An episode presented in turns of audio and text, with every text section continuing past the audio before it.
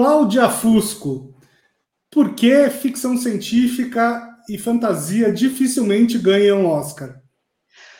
Porque as pessoas precisam abrir a cabeça para esses formatos de histórias.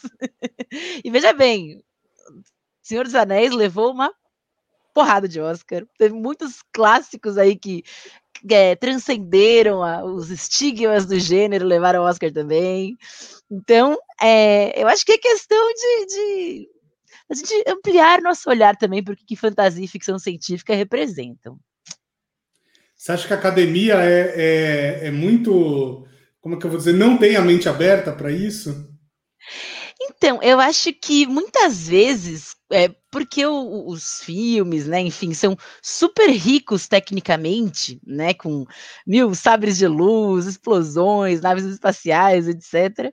É, isso é, acaba sendo uma prioridade para muitos, muitos estúdios, então o roteiro pode ficar meio capenga mesmo, isso acontece, mas para muita gente pode ser também uma forma de é, distração, porque a história oferece, e a, história muitas vezes é muito boa também, então é, tem um, um, acho que um pezinho ali no preconceito, um pouquinho de é, apego a histórias é, é, de uma realidade mais, mais direta, e não necessariamente de uma grande realidade, como diz a dona Ursula Le Guin.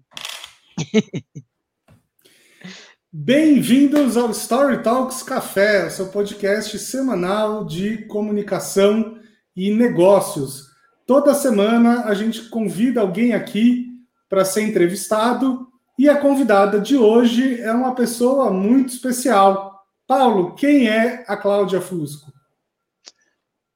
Nossa convidada de hoje é escritora, e roteirista com mais de 10 anos de experiência em conteúdo digital, redação, vídeo, ficção científica e fantasia. Ela é mestre em artes, com foco em estudos de ficção científica pela Universidade de Liverpool. Professora na SPM e colunista da Marie Claire, com vocês, Cláudia Fusco. Olá! que bonitinhos! e aí, gente, tudo bem? Tudo ótimo. Tudo, tudo ótimo. ótimo. É um prazer recebê-la aqui. E eu vou já emendar nas, no seu comentário sobre a questão de, de por que, que ficção científica tão raramente ganha Oscar, e a exceção, na verdade, foi O Senhor dos Anéis. Mas, na realidade, essa, esse é um preconceito que começa muito antes, até muito antes do cinema, porque o preconceito com a literatura fantástica antecede o cinema em algumas centenas de anos. Toda a literatura fantástica é sempre vista preconceituosamente, vista como menor, vista como uh, menos inteligente. E aí? Isso simplesmente se importou para o cinema, Cláudia? Acredito que sim, viu, Paulo? Porque o que acontece? Quando tem uma história de ficção científica ou fantasia que cresce além do gênero, né? Por exemplo, Frankenstein ou o Médico Monstro. A gente rapidamente encaixa essas histórias em caixinhas de clássicos, né? Então, ah, Drácula é, é fantasia, claro, mas é um clássico, né? A Odisseia é fantasia, mas é um épico, é um clássico. Então a gente rapidamente tira essas histórias de lugar para acolher elas em lugares mais nobres na livraria ou né, no cinema.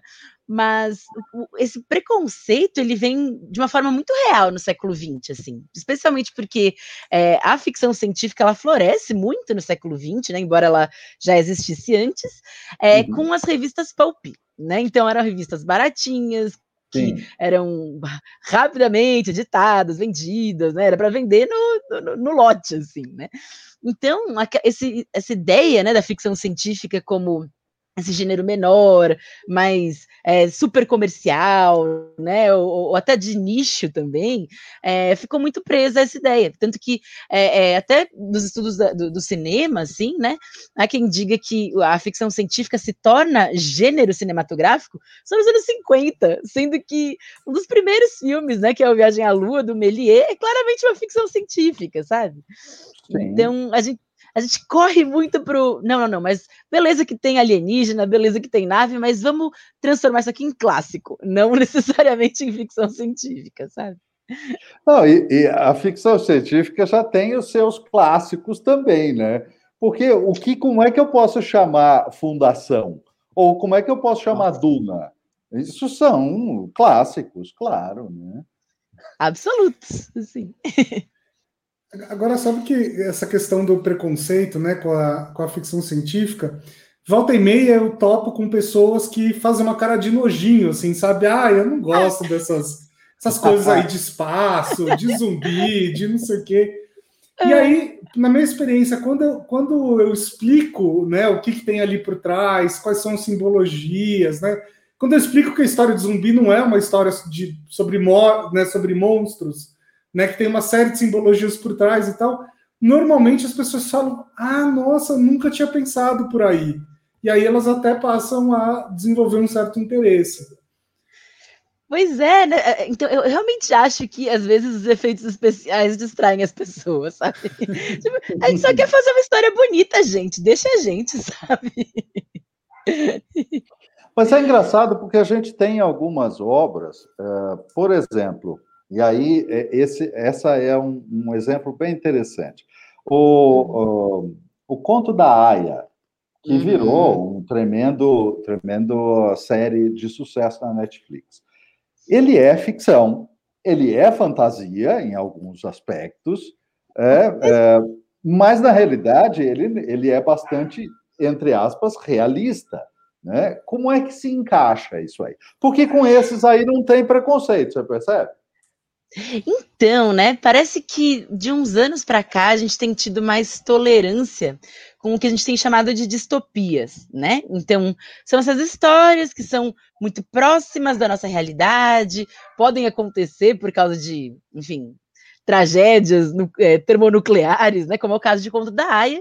Inclusive, é, esse é o pano de fundo da história, né? Tem um é, acidente nuclear ali, né? Dentro do, do contexto é, nos Estados Unidos, que acaba é, alterando a forma como as pessoas se reproduzem, né? Muitas mulheres é, deixam de ser férteis, enfim, né?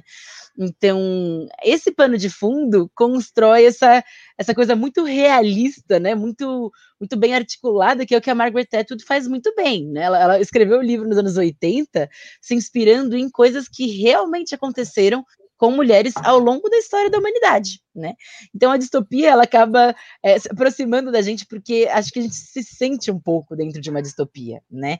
A gente se sente parte desse mundo que se transforma muito rápido, que parece ter mais notícias ruins do que boas, pelo menos nos últimos anos, né? Não, não, ela, ela tem, né? O mundo tem mais notícias ruins do que boas. Se tem mais coisas ruins, aí já é uma dúvida muito grande. Agora, Exato. notícias não há nenhuma dúvida, porque notícia ruim vem de jornal. Né? Exatamente. Não tem jeito. É. Formação jornalista aqui não é, deixa mentir. É, não tem jeito. É. é. O, o, apego, né, Bruno, das pessoas à, à, questão da sobrevivência, né? Catástrofes, ameaça, né? Assim. É, notícia boa não é notícia, né? É essa que é a questão, né? É, exato. É, é, Exatamente. É. Mas, é, Cláudio, fala, fala. Não, não, imagina, é, é, não, mas eu acho que é engraçado mesmo a gente até tentar afastar a distopia da ficção científica. Muita gente não, não enxerga, né? Mas, por exemplo, Black Mirror é, é, é, assim, foi uma sensação, né, nos últimos anos, etc. E é totalmente ficção científica, é 100% distopia, Sim. né? Pode ser as duas coisas juntas também. Sim. É, Cláudia, quando a gente olha no, no seu site, dá para ver que você é, ministra cursos né, sobre esses temas há, há, muito tempo. Praticamente o mesmo tempo que eu também ministro cursos de, é, de storytelling. Só que seus cursos são mais voltados né, para ficção científica, fantasia, suas áreas. Que tipo de aluno chega nesses cursos? Né? É gente aficionado? É gente curioso com, com os temas? Assim, como, como é que tem sido essa sua experiência? Olha, tem realmente de tudo, assim. Isso que eu acho maravilhoso, né? Tem desde roteiristas se aproximando para aprender mais sobre fantasia e ficção científica e trazer isso para o mercado brasileiro. Tem escritor pra caramba, muito escritor querendo aprender um pouco mais. Tem fã né, de, de, que esse é um público muito grande também, né, um público muito apaixonado por é, bruxas, né, por ficção científica, por um monte de coisas legais, né, é, então tem realmente um público muito variado, assim, ainda mais dependendo de onde né, eu ministro a aula. Então, por exemplo, eu fiz um, é, um clube de leitura de distopias recentemente, assim. E foi muito bacana porque ele, ele agregou tanta gente diferente, assim, de várias fontes de conhecimento diferentes, a galera é, é, quis é, participar, talvez por sentir uma relevância ali, né? Um pouco antes de. Da, da, quando a pandemia começou, assim, eu comecei a dar muitas palestras em agências e, e, empresas de publicidade, assim, porque as pessoas queriam tentar entender um pouco mais do que a arte é, representava e contava sobre o tempo que a gente está vivendo agora, né? Então, é muito fácil. é, acho que só a arte para ajudar a entender mesmo, porque a realidade está muito difícil. muito, tá muito, mais, muito mais maluca do que qualquer ficção, né? A realidade se tornou impossível de competir ultimamente. Mas eu me lembro que a primeira experiência que eu tive com, com as primeiras experiências que eu tive com literatura, na verdade, foram com literatura fantástica ou ficção. Né? Uhum. Foram um, é, Isaac Asimov, ah. que, eu, que eu li ainda muito, muito jovem, e depois 1984, que eu li em 1984, ou um pouquinho antes, na verdade, eu li em 1983, quando o livro foi relançado no Brasil, e eu tinha então 13 anos, em 83. Nossa. Então, realmente, é, mas era muito claro olhar para ali e olhar uh, o quanto em 83 aquilo tinha de ficcional. Hoje em dia, 1984 é bem realista, né? Assustadoramente realista. Pois é, e ainda por cima juntou isso com o marco né, de 70 anos da publicação da obra, então todo mundo resolveu publicar, né, em 1984. E, é, na verdade, dos direitos, né, do, do, do, Orwell, né, então agora todo mundo pode, publicar sem, né, com, sem pagar direitos autorais, né, com direitos livres, né, então é, é, é muito engraçado esse, esse, pico, assim, né, tanto que é, fizeram dois estudos sobre é, picos de vendas de 1984, e um, é, recentes, né, um foi na eleição do Trump, 2018, assim, explodiu, não, né? Quando ele foi eleito, explodiu, né? E agora também, de novo, no começo da pandemia, foi, foi algo muito sentido, né, pelas pessoas, assim. Tá. Porque ele, né, o Orwell, ele foi um, um baita observador do tempo dele, ele realmente viveu tempos muito complexos, né? Ele, ele não só viveu, ele viveu muito voluntariamente, assim. Ele era um cara que veio da, da classe média na, na, na, Inglaterra, estudou numa das maiores escolas do mundo, né? Que é Eton. É, que é uhum. para ele, né, ele era pressionado a ser político ou literato por se formar lá, né? E ele acabou virando literato, né? Acabou virando escritor super, super bom, né? Mas que ele, ele fugiu disso por muito tempo, assim. Ele foi tentar viver experiências além do, do nicho dele, né? Além do círculo dele de escritores, etc., para enxergar como as grandes crises políticas do mundo afetavam as várias camadas da sociedade, né? Então ele acabou sendo muito preciso ali, né? Especialmente por falar de um ponto de vista de alguém que é parte da, da, da do, do, engenho ali, né? Parte de como tudo se constrói, mas tá muito, é, tem muito acesso também a várias camadas diferentes dessa realidade, né? Então o cara acertou demais, assim. E, e, é muito triste, porque ele foi o último livro que ele escreveu, ele ficou milionário depois disso, ficou muito rico, ele era cronicamente é, doente, né? Então, uma das últimas frases célebres dele, assim, foi, putz, fiz todo esse sucesso, ganhei todo esse dinheiro, não tenho como usar. Porque ele fez essa leitura super... Qual era, é, não sei qual era o problema que ele tinha ele teve é, complicações de uma tuberculose. Eu não lembro se ele hum. teve é, jovem e foi, enfim, complicando, ah. mas ele, ele teve vários problemas de saúde ao longo da vida, né? Ele levou um tiro na garganta quando ele era novinho, na guerra. É, na Guerra Civil Espanhola, então ele já falava com muita dificuldade, já tinha dificuldades respiratórias, assim, e hum. continuou, né, enfim, fazendo um monte de coisa brilhante, apesar de tudo. Que, que curioso. E, e, me diz uma coisa, é, quando a gente pensa nesses gêneros, né, normalmente é, é claro que vem na nossa cabeça os grandes clássicos, né, que já foram citados aqui. Mas hoje em dia tem coisa boa sendo escrita? Nossa, tem muita coisa boa, gente. Caramba, tem, é, que bom, que bom, sabe, poder falar disso, assim, porque é, tanto no Brasil quanto no mundo, assim, a gente não só é, tem muita coisa boa saindo, tem mais acesso, esses autores são mais próximos, né? Mas eu recomendo muito, assim, para quem quer começar com ficção científica de explodir cabeças, assim, uma autora chamada Beck Chambers.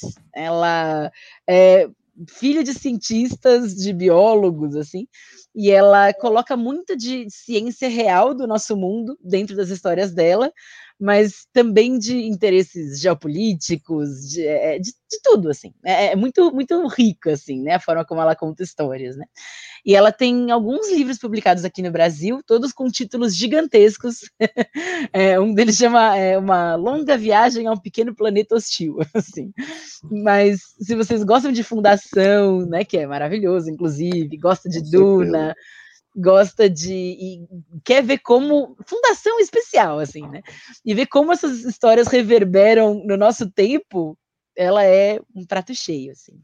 E aqui no Brasil tem, tem muito lançamento recente também, tem é, saindo agora um livro que chama Nebulosa, do André Cáceres, que tem uma pegada bem parecida também, é, conta, é, é contada por vários nichos diferentes dessa sociedade, que expandiu para além da Terra, muito além, assim, a ponto deles terem perdido a Terra de vista. Então, mas algumas coisas meio que se repetem, como reinados, é, estruturas de poder, assim, é, é, é muito legal mesmo, e, e o autor é super jovem, sabe? Sabe?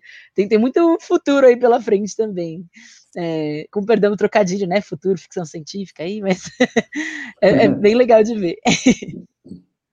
E, e, me chamou a atenção, né, que vocês, é, vocês estão um autor brasileiro e uma autora que deve ser americana, imagina. Ela é americana. Isso. Americana.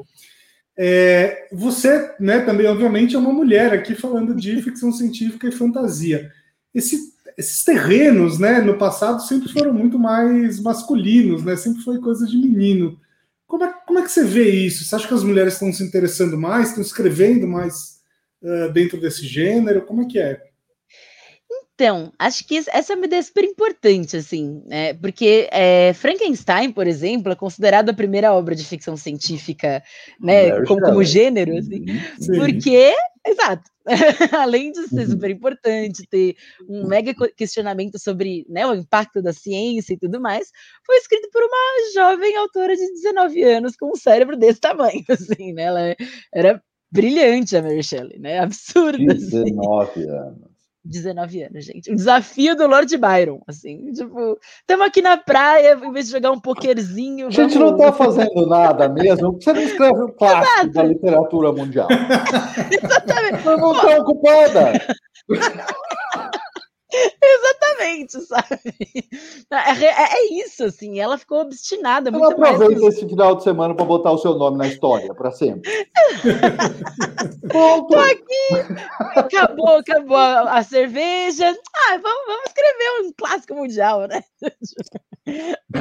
E, e eu acho que isso é. E assim, na verdade, mulheres sempre escreveram ficção científica. É, só que o que acontece, a gente perde elas de vista, muitas vezes, né?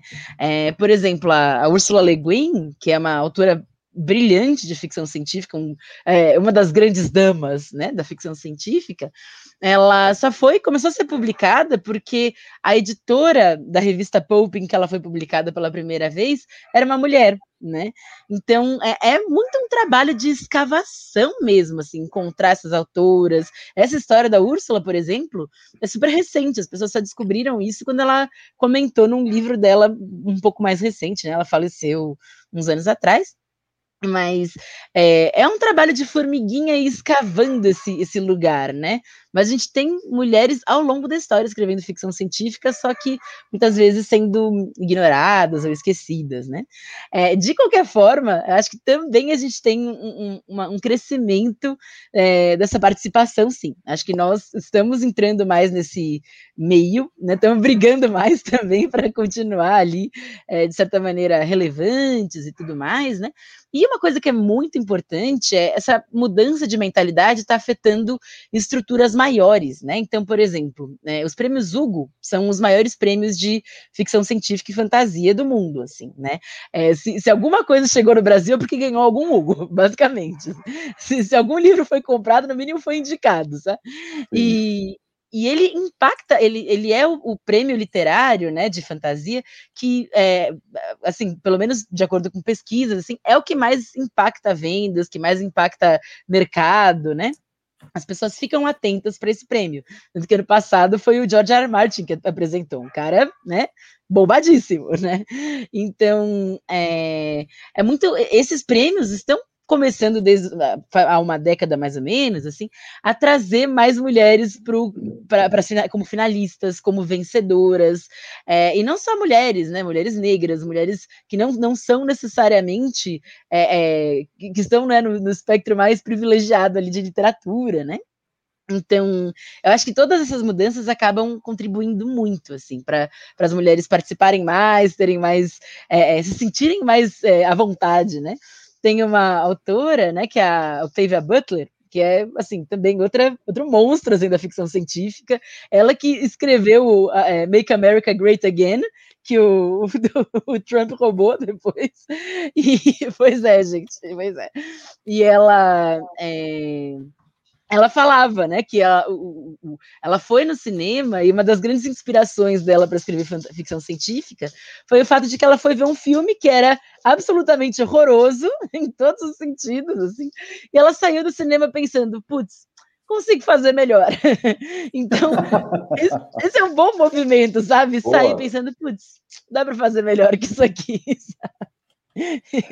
Tem um pouco a ver com aquilo que você estava falando, que às vezes as pessoas se distraem muito com uh, uh, os efeitos especiais, as maquiagens, não sei o quê, e perdem uh, o fio condutor da narrativa, da, da, história, do roteiro ser forte.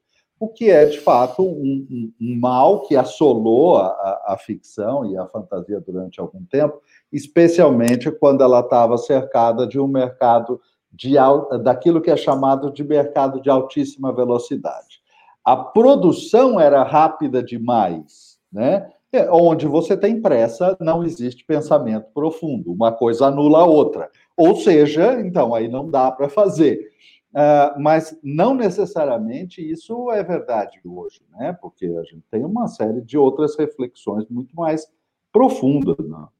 No, que dá certo, né? No que, no que acontece, tá, geralmente está pegando mais profundamente, né? Não, com certeza. E até é, no cinema independente a gente tem muito desse avanço, sabe? Do avanço tecnológico e de roteiro. Assim, eu acho que alguns dos melhores filmes de ficção científica muitas vezes não são vendidos como ficção científica. Tipo, Brilho Eterno de uma Mente Sem Lembranças. É uma obra uhum. maravilhosa, que claramente é ficção científica, sabe? Ou então Ela, né? Que é uma história de amor. É, que assim, é, é uma história de amor entre um, um cara e uma inteligência artificial uhum, mas uhum. Tem tão, tão poucos né, recursos visuais, né, naves explodindo, não tem nada disso, né? Realmente essa, essa troca intimista entre os dois personagens, né? Que pode passar meio despercebido, mas a temática está ali também, né? Ou então é, um, um que é mais declarado ficção científica, que é o Ex Machina, né? Que vai trazer tudo, muita coisa do Asimov, né, das, das, regras, das leis da robótica, de como lidar com, né, com é, a, a, a, estranheza dessa personagem, né, que é uma robô super inteligente, né, como isso é, é, vai se refletindo ao longo do roteiro de uma forma bem, bem bacana, assim. Então a gente tem muitos exemplos legais de coisas que estão acontecendo nos últimos anos, que é, tem relevância, que tem, é, é, sabe, um, um roteiro muito parrudo ali por trás, né, e que são desse nicho, são desse meio, né? Eu acho que, inclusive, Black Mirror acabou abrindo é, uma porteira para muita gente que achava que ficção científica era só nave espacial, só Star Wars, só Star Trek, né?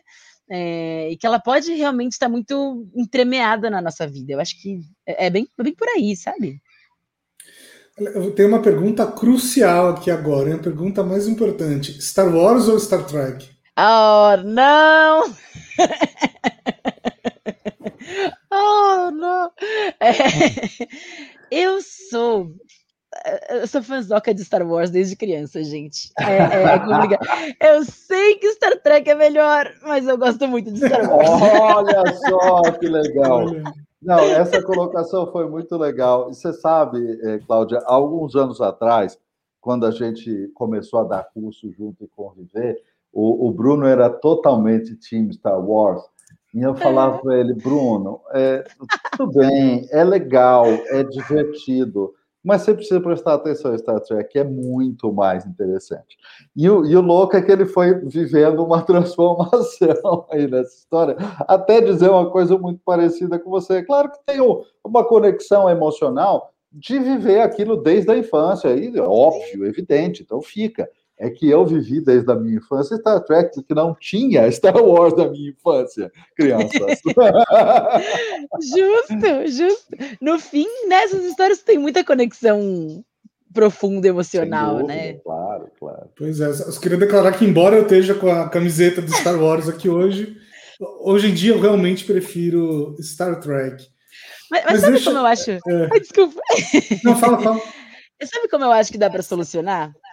Botar outro nome para Star Trek.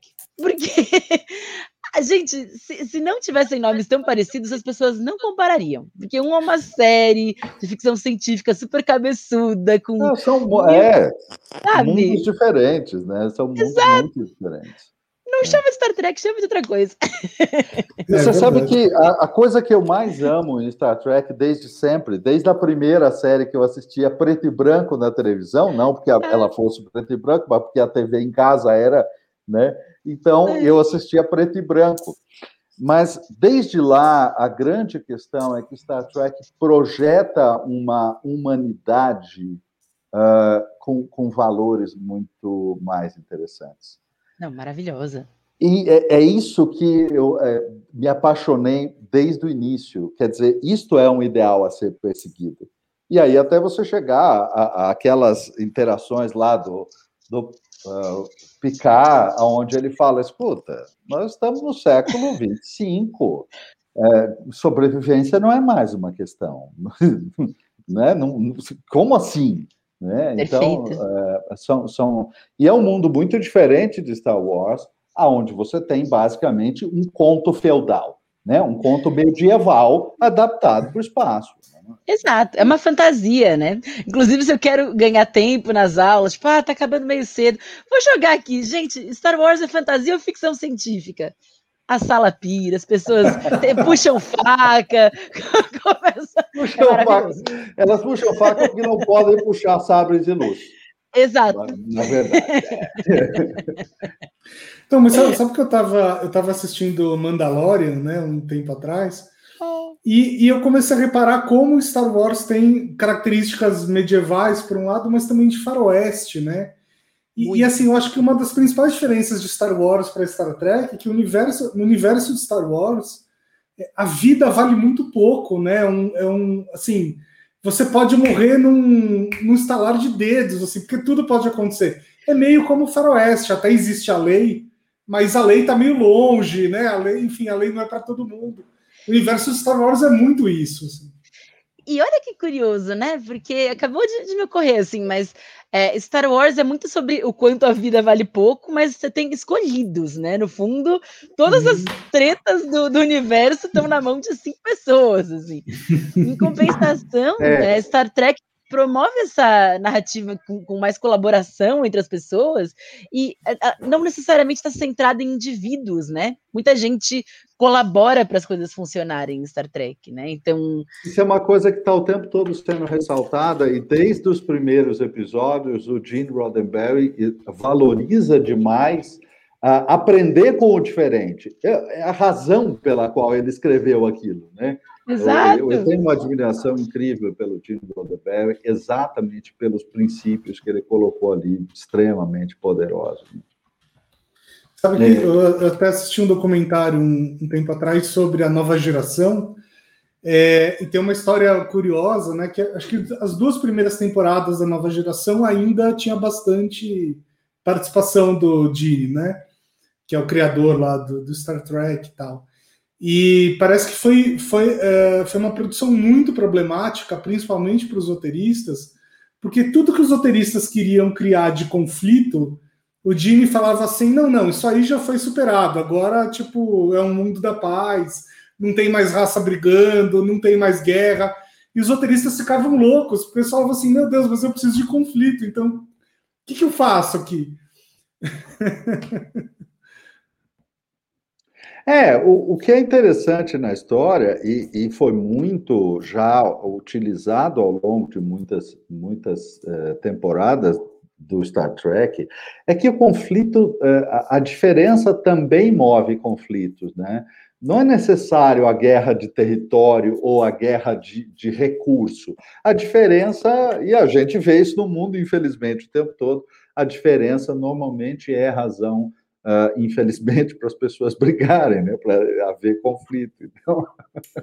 E sabe que, o, o, voltando na coisa do Oscar, né, ontem eu estava reparando, assim, eu não vi todos os filmes do, do Oscar, mas praticamente todos que estavam disponíveis nas principais plataformas eu consegui assistir. E hum. vários dos filmes ontem é, justamente traziam histórias que não têm né, grandes uh, explosões, guerras, etc. E, Cláudia, sabe que essa é uma dúvida dos uma dúvida muito corrente assim dos nossos alunos e talvez dos seus também. Muita gente fala assim, pô, legal essa coisa de contar histórias, mas eu não tenho nenhuma história para contar, né? Eu, eu não vivi nada incrível na minha vida.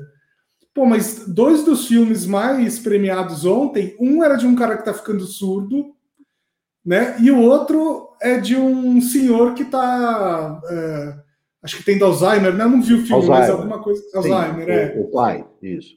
Pois é, né? E, e, e, no fundo isso tudo acho que se aplica à ficção científica. Por exemplo, o, o melhor filme para mim dos últimos 10 anos, tá? Eu sei, talvez vocês discordem aí, é A Chegada, né? Eu sou apaixonado por A Chegada. Incrível. Maravilhoso, é... maravilhoso. Pois é. E a gente pode interpretar a chegada de várias maneiras, né? Ah, é um filme sobre entender línguas, é um filme sobre uma invasão alienígena, é um filme sobre o quê? Mas para mim, de verdade, né, eu acho que é um filme sobre maternidade. Olha que lindo. Né? Eu, eu entendo o filme desse jeito, né? Sobre é por isso que é grande obra, né? Grande obra, é, caracteristicamente tem muitas camadas, né? Exato. É, é isso. isso. Grande obra tem muitas camadas, não é uma superfície arranhou e acabou.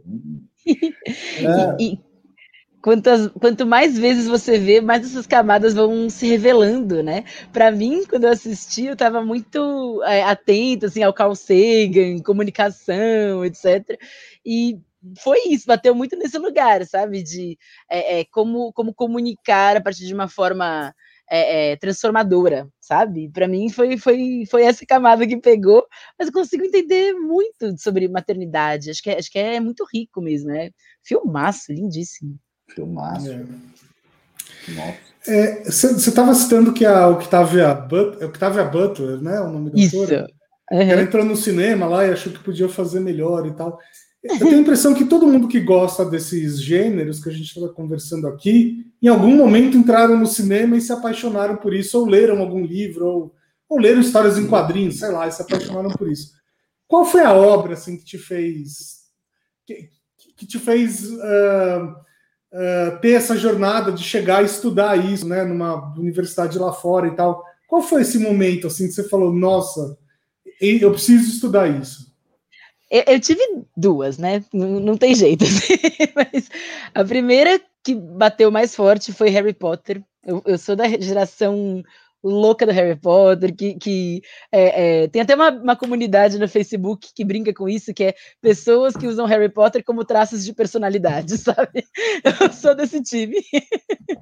Então, fui muito influenciada e percebi com o tempo que eu gostava mais de ler sobre o entorno, sobre como ela tinha criado aquilo, do que sobre a obra, né? Especialmente quando eu tava, quando tinha aqueles vácuos, né, de vários anos entre um livro e outro, foi assim que eu fiquei ocupada, basicamente.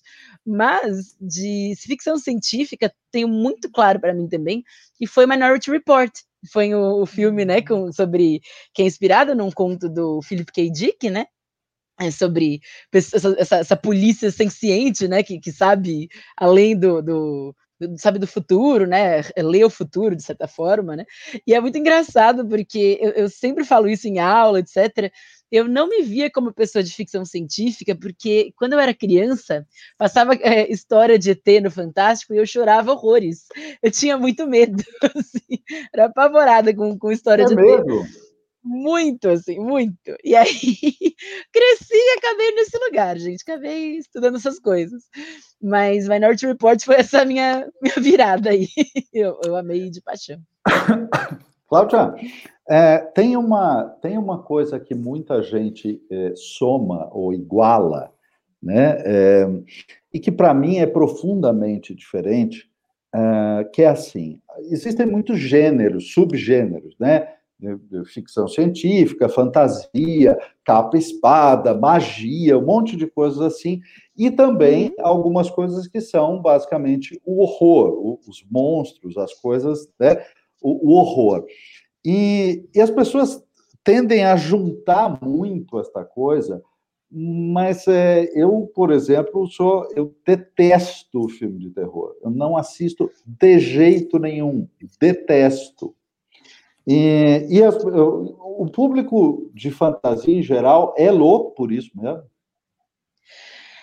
em, em termos de, de, horror, assim, ou em termos de cada, é, cada um tem seu gênero e. e é, não, mas em termos de horror, é, é, é uma coisa assim, sou eu que sou ET nessa história? Ou não? Como é que é? Eu tenho, eu tenho pavor também. Se, se for, são dois, assim, porque eu tenho muito medo. Não, não é uma relação de medo, não, mas é, uma, mas é uma relação de. Eu, eu não gosto mesmo, sabe? Uhum. Não consigo. Inclusive porque eu acho que a maioria, Lógico que eu não posso é, analisar isso profundamente, porque eu não vejo. Mas a imensa maioria dos que eu já vi, eles têm o mesmo roteiro. Tudo tem o mesmo roteiro. Então, aquilo me dá um cansaço, uma preguiça inacreditável. Né? Uhum. cinco minutos de filme, você sabe quem vai morrer, quem vai viver, quem vai fazer besteira. Não dá, eu não aguento assistir aquilo. Eu, eu, eu, te entendo, tanto que tem vários movimentos dentro do horror, assim, que estão hum. é, tentando desconstruir ou, ou, mudar isso, né? É, um dos é, filmes que me marcaram nos últimos tempos, e eu sou muito medrosa, não vejo filme de horror é, é, é, se não tiver um bom motivo, é o Corra, né? Tanto que Corra é, uhum. é uma brincadeira, né? Muita gente fala que se você souber o gênero do filme, já é spoiler, porque, porque ele não é só horror, né? Ele tem algo ali que está muito dentro desse campo da ficção científica também, né? Tá. Então, esse tipo de obra não só é, aborda coisas diferentes, olha para lados diferentes, né? É, aborda temas importantes como racismo, etc., mas também estão dando uma remexida no horror, né? É, e dentro do horror, é, que também flerta com a ficção científica, tem o horror cósmico, né? Então, é, que são essas obras inspiradas no Lovecraft, né? Que foi esse autor bem famoso do começo do século XX. Só que era também um. Tipo, todos os preconceitos do mundo o cara tinha. Sabe? Era, era meio complicado, assim, ler ele hoje em dia, né? Então, muitos grupos estão se apropriando do universo que ele imaginou, do Cthulhu, de monstros espaciais, etc., e dando camadas diferentes. Então, é, é, são já formas é, bem legais, assim, bem frescas de escrever histórias de horror sem necessariamente ir para o lado que todo mundo conhece, né? Do horror cósmico, um que está bem famoso é o Lovecraft Country, né? Aquela série que saiu recentemente, né? E tem livro também é, que vai por um outro lado do que o Lovecraft deixou aí como legado. Então, deixa eu aproveitar aqui com um momento polêmica. Oh, meu Deus. Você. Você, você acabou de citar né, a história do, do Lovecraft era racista, é isso? Não, não sei dessa história, mas é.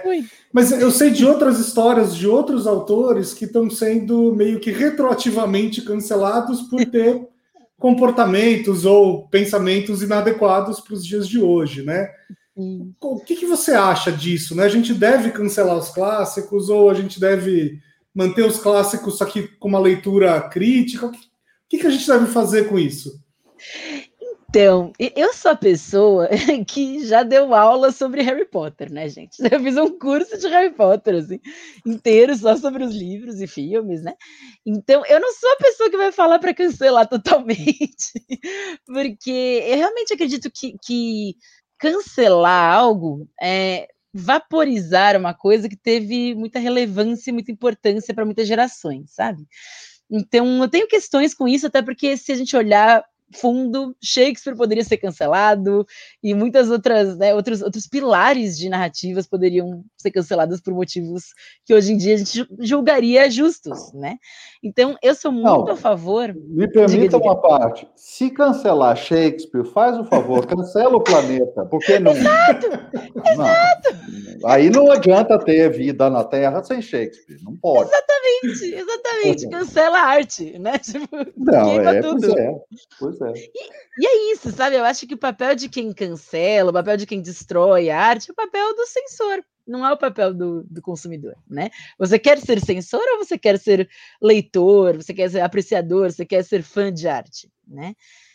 Então, eu sou do time que acredita de verdade em, em, publicar, enfim, ter esses autores circulando da forma que for, ainda que é, não sejam, nossa, tão encorajados quanto outros, né? Mas com várias notas de rodapé, assim, seja é, é, com essa, essa, essa dica, né, assim, essa, essa premissa explicando ali, sei lá, um prefácio, alguma coisa que explique para a gente, olha, isso é uma obra desse tempo, esse autor fez essa coisa, mas não necessariamente isso invalida a obra como um todo, né? Queria saber de vocês também, que vocês estão com umas carinhas muito sérias. Não, você sabe que eu li. Porque eu não quero ser cancelado. Vou opinar, não. Não, eu, eu, eu não, não é uma questão necessariamente de opinião, mas tem uma história muito engraçada aqui. Uh, algumas, algumas semanas atrás, talvez mês atrás, foi, foi levado para uma casa de leilão na Espanha um quadro que se acreditava ser de um pintor uh, espanhol menor, não muito famoso. Uh, alguns especialistas ligados a essa casa bateram o olho no quadro e tinham uma suspeita e fotografaram, pegaram a ilustração do quadro e mandaram para um grande especialista em arte antiga. E ele recebeu a foto e a expressão dele que foi depois transformada em, em, título da matéria, foi Damn, it's a Caravaggio. Ou seja, meu Deus, isso é um Caravaggio. E veja, a pintura era do Caravaggio, um dos maiores mestres da pintura do, seu tempo, 1600, é, 1600. E o que, que aconteceu? Qual era a história dessa obra? Esta pintura foi feita há pouco tempo antes do Caravaggio eh, se envolver num duelo ilegal, na época dele, e matar alguém num duelo, não foi um assassinato, não é que ele era bandido, foi um duelo que não foi autorizado legalmente. Por conta disso, ele foi perseguido e colocado naquilo que na época se chamava lista do esquecimento. Gente, 1600 e pouco. Agora, veja só, você não queria ter Caravaggio? Ninguém queria ter visto Caravaggio, porque ele, ele matou, né? É, num duelo ilegal e, portanto, foi perseguido na justiça e foi cancelado, o que na época chamava-se a lista do esquecimento. Em 1600 chamava a lista do esquecimento. E aí?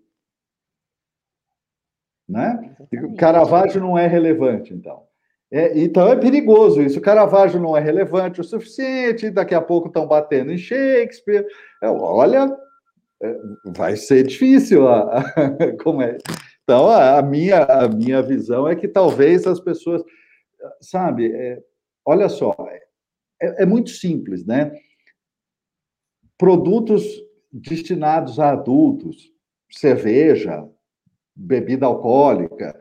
Tem rótulo, tem aviso, tem não sei o quê, tem restrição, não tem um monte de coisa assim. E acharam que tudo bem, né? Dá para fazer isso, dá para colocar um rótulo, dá para colocar um aviso e continua vendendo, embora se saiba que aquilo tem é, potenciais riscos. Ora, mas então, por que você não regulamenta que os livros têm que ter uma introdução que faz a colocação? Pronto, tem que ter uma cinta preta, uma tarja preta. Ok, mas, gente, você tem que tirar a obra de lá. É isso é que é louco. Você tem que avisar, eu acho que sim, eu acho que você tem que ser responsável com isso. Mas eliminar a obra, meu Deus, o que é isso? É, eu, eu, eu, concordo muito com a, com a visão da Cláudia aí de trazer. Os filmes da Disney, né, têm feito isso, me parece. Que em filmes mais antigos eles têm colocado um aviso, né, um, um pouco antes e tal. E eu acho que, sabe, é isso aí. Acho também que a gente tem que diferenciar uma coisa. Por exemplo, tá, Caravaggio cometeu lá um crime em 1600 e bolinha. Mas a obra dele reflete isso, né? Porque são duas coisas diferentes. Ah, o Lovecraft era racista, ok, mas a obra dele reflete isso? Eu não sei se reflete ou não, tá? Mas um pouco. É, mas o que não reflete Qual naquela época? Né? Naquela época não refletia é. seus preconceitos, né? Exato. Pois é. é e, não, e aí tem uma outra coisa que assim, tá bom, então, então vamos passar uma régua moral, né? E só uh, obras de atores atuais que são que têm a moral ilibada, que são iluminados, tipo, podem passar, beleza. Daqui 50 anos, com certeza a gente vai olhar para trás e vai falar assim: nossa, aquelas pessoas tinham um monte de defeitos. Porque, sei lá, o mundo vai evoluir, né? espero, daqui 50 anos. E várias é. coisas que são aceitáveis hoje não vão ser mais. E aí, então cancela todo mundo de novo? Acho muito complicado. Mas agora eu vou ser cancelado. Fudeu. ah, não. Vão, vão vender a gente com nota de rodapé agora. É, esse, esse episódio vai ter que ser Vocês perceberam por que, que a Atlântida e todas as civilizações anteriores elas foram apagadas? Não só pode ser por isso, entendeu? Nós estamos num papo de ficção científica aqui, vamos embora. Então, assim, é por isso que apagaram todas as civilizações anteriores, por isso que é cancelamento, gente. Não, afunda esse continente, taca sal, entendeu? E não deixa existir mais nada. E, sabe, eu tenho a sensação que é um pouco essa, essa maluquice. Vamos ficar cancelando tudo porque as pessoas não eram perfeitas. Desculpa, tremenda descoberta, né? As pessoas não eram perfeitas, é mesmo? Uau! Chocante. Mas isso, isso era coisa de 1600, agora todo mundo é perfeito, imagina. É, a lista do esquecimento, é 1600. É, é medieval, mesmo, a ideia é medieval. Sabe, assim, né? É, é, é, Dark Ages, total. Agora, me conta uma coisa, Cláudia. Uh, a gente tem uma relação, eu digo, a maioria das pessoas tem uma relação com a ficção científica, com a fantasia, extremamente ligada a uma forma de entretenimento, seja literário, seja cinemático. Como é que é fazer uma faculdade com ênfase em ficção científica? Que loucura é essa? Como é? Esse é o resumo, é uma loucura. Porque é, é, um mestrado, né? Assim, ele é oficializado pelo governo britânico, assim, tá na Universidade de Liverpool, que é uma das, tem uma das maiores universidades do mundo mesmo, né? E só que é uma, uma grande maluquice, assim. A gente tinha quatro matérias é, obrigatórias, né? que eram. Acho que vocês vão gostar dos nomes, mas uma era a história da ficção científica, o outro era Utopias e Distopias, a outra uhum. era Tempo e Consciência, que era filosofia aplicada à ficção científica, e tá. a última era um módulo especial sobre a Ursula Le Guin, né? Que eu vivo falando dela, vocês já repararam que eu falei umas três vezes dessa mulher, né? Então, um então módulo, era um módulo. Só de Ursula Le Guin? Só de Ursula Le Guin. E aí, anos antes tinha tido do Philip K. Dick, é, de outros autores, eles vão variando autores, né? Ah, tá. Então, foi assim, esplêndido. É, era uma mistura de clube do livro extremamente exigente com faculdade de filosofia. Assim, era uma pira, né? Teve uma aula, por exemplo, que eu adoro contar isso em sala para as pessoas, quando eu estou falando coisas muito malucas, elas perceberem que tipo de, de, de, de aula que eu tive, sabe?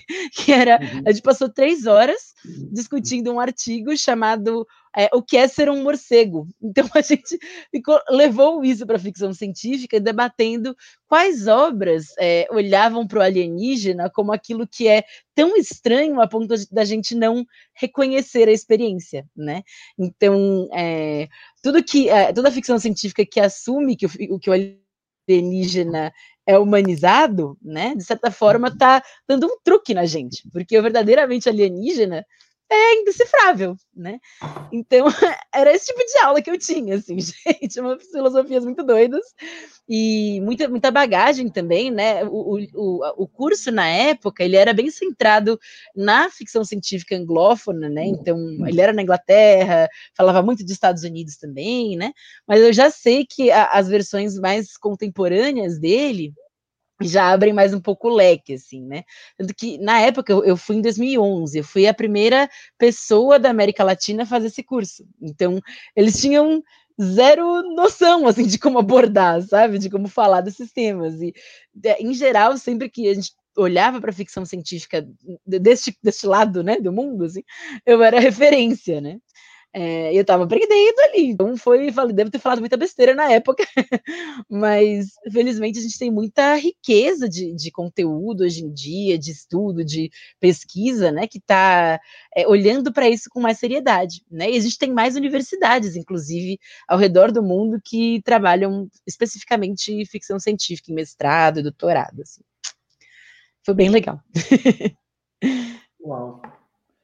Falando em, em, América Latina, em América do Sul e essa coisa toda, como é que se encaixa a questão do realismo mágico, a questão do hum. realismo fantástico de Garcia Marques, esse tipo de coisa que normalmente nem passa perto do mesmo assunto né, da, da ficção científica e da fantasia, mas 100 anos de solidão tem coisas absolutamente insólitas que acontecem, que são realismo mágico sul-americano. E aí?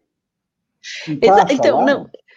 Não, super, super. Assim, é, é, lá a gente já falava sobre isso, já falava que tinham caixinhas específicas para movimentos específicos, né? Tanto que o termo realismo mágico está muito em voga ultimamente, mas ele em geral é usado para falar de ficção do mundo inteiro, né?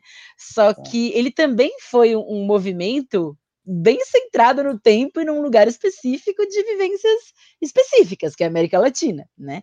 Uhum. Então tem um, uma rixa assim entre é, pesquisadores, pessoas que usam o termo realismo mágico para tudo, desde Sandman, né, deuses americanos que está aí uhum. na série, né?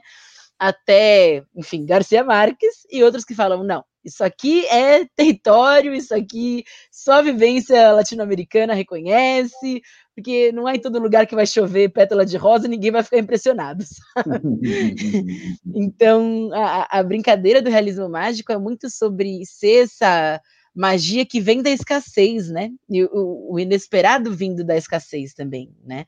Ao contrário da, da fantasia, de outros movimentos, tipo fabulismo, enfim, contos de fadas recontados, etc., que vem desse lugar de é, de vivências diferentes, assim, em relação ao mundo, né?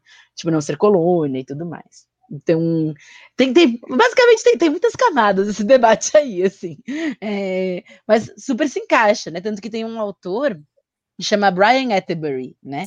Ele fala que tem três tipos de fantasia. Tem a fantasia como fórmula, que é basicamente aquele, aquele, aquela fantasia genérica medieval, assim, todo mundo tentando imitar o Tolkien, sabe? Não conseguindo muito, assim. Uhum. tem a fantasia como é, é, gênero, que ela tem esse recorte mais comercial, né? Então você bate o olho, você reconhece, você sabe que a gente está falando de bruxa, está falando de escola de magia, você sabe que é uma fantasia, né? E a fantasia como modo, que é tudo aquilo que não é, tudo aquilo que é extrapolativo, né? Então, é, nesse, nesse âmbito, a gente pode falar tanto do Kafka, do Garcia Marques, como de Harry Potter, né? No fim das contas, todos eles têm essa mesma, esse mesmo cerne, que é extrapolar a realidade para enxergar ela mais claramente, né? Então, tem, tem, tem para todos os gostos, basicamente. É, você chegou a assistir 3%? Assisti, assisti sim. E é uma distopia brasileira, gente. É, é fofo. Eu, eu gosto. então, eu acho que ele teve um probleminha de timing ali. Acho que se ele tivesse vindo uns, uns anos antes, teria sido arrepiante mesmo, porque eu acho que ele até foi concebido alguns anos antes, né? A ideia toda do 3%, ele, ele já, existe, já era contemporâneo ali aos Jogos Vorazes, né? E eu acho que tinha uma, uma sintonia muito grande, assim, entre esses dois assuntos, né? Mas ainda assim, é, é, engraçado, né? Teve mais gente de fora que gostou do que gente aqui do Brasil, né? Teve bastante crítica aqui. É, eu, eu, achei as atuações uh, é, lamentáveis, assim, problemáticas, mas a ideia central é, eu achei bastante interessante. Assim, pra, eu enxergo 3% como uma distopia de RH, né? É como se gente do RH, tipo, mandasse no mundo. Assim. Meu Deus! É verdade, né? É verdade. Ah, não! Vou começar a usar isso em aula. Vou, vou roubar. Pode usar. Pode usar. Eu não vi 3%, mas eh, tem algo, ah, digamos, sul-americano, como a gente está falando? Tem alguma coisa assim? Ou é, ou é uma situação totalmente distopia pelo lado fantasia científica mesmo?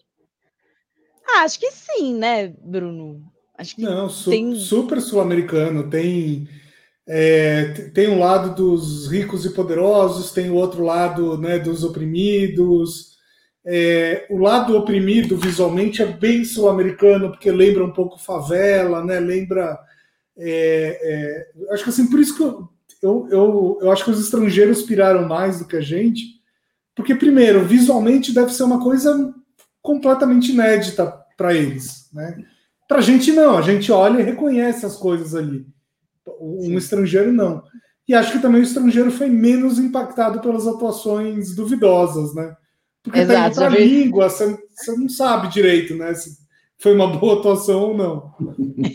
talvez, talvez. É, a atuação tem que ser ruim demais para ser percebida, porque ele não fala nada da língua, né? É, exato. É, é.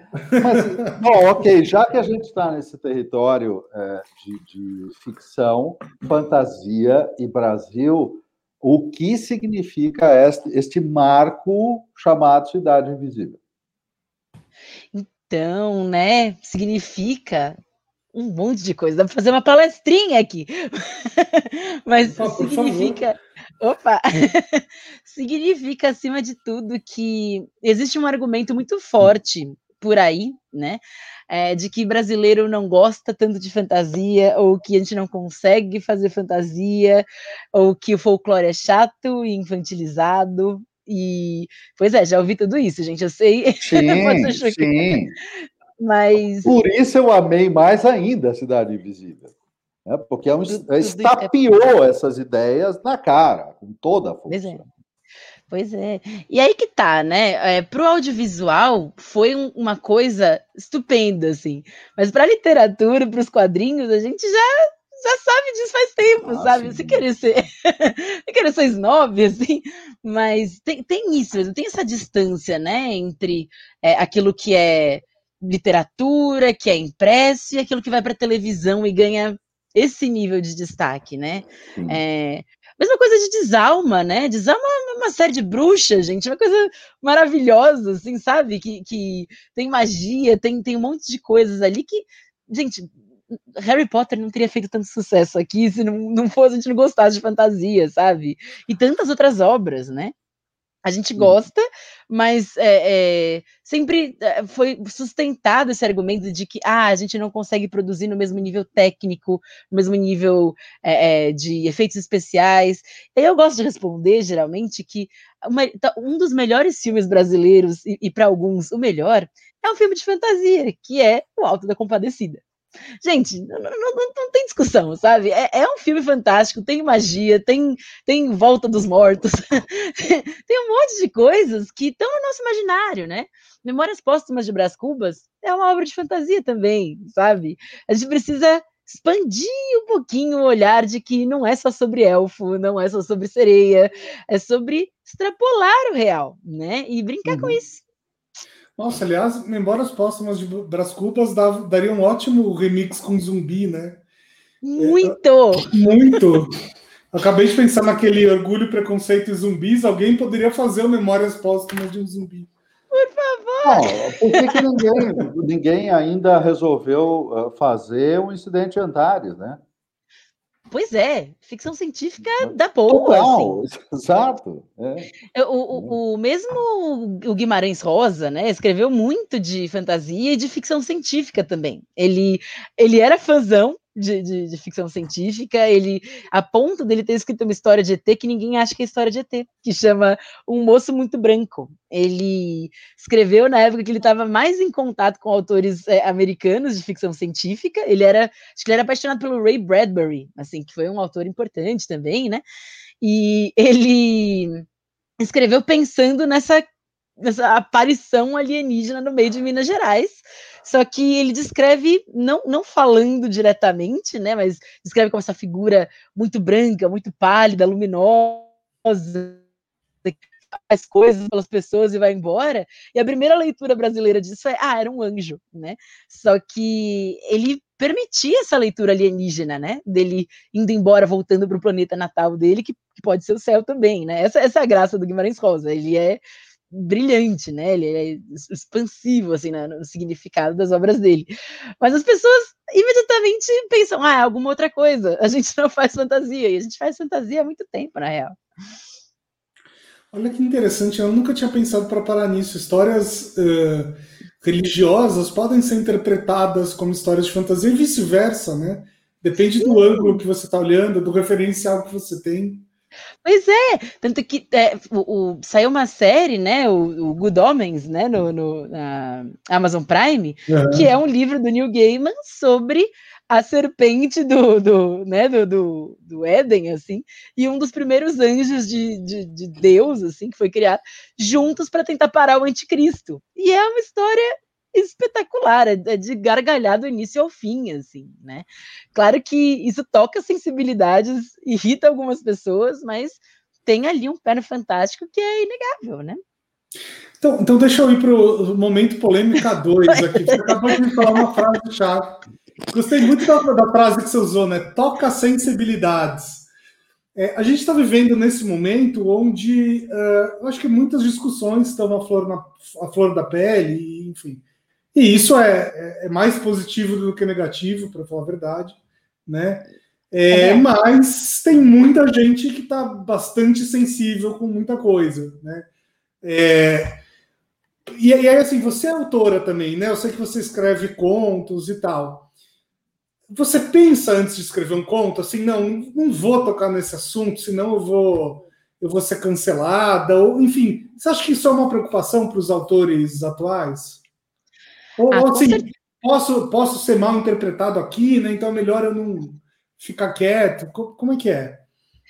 É, com certeza tem esse exercício de reflexão antes, eu acho que é, é, é mas eu acho que é uma coisa que é, é, é não sei, eu acho que ela, ela, também é mais positiva do que negativa, assim, sabe? Porque eu acho que é, nenhum autor coloca ali algo que não seja muito refletido, né? E não só por, por é, enfim, por si mesmo, mas por editor, por um monte de gente, né? É sempre lembrar, legal lembrar disso, né? Então, é, os nossos tempos eles pedem mais atenção a algumas coisas. E eu acho que isso é bom, assim, eu acho que, é, claro que enfim, algumas pessoas podem pensar, putz, mas aí você está se autocensurando, alguma coisa do tipo, né?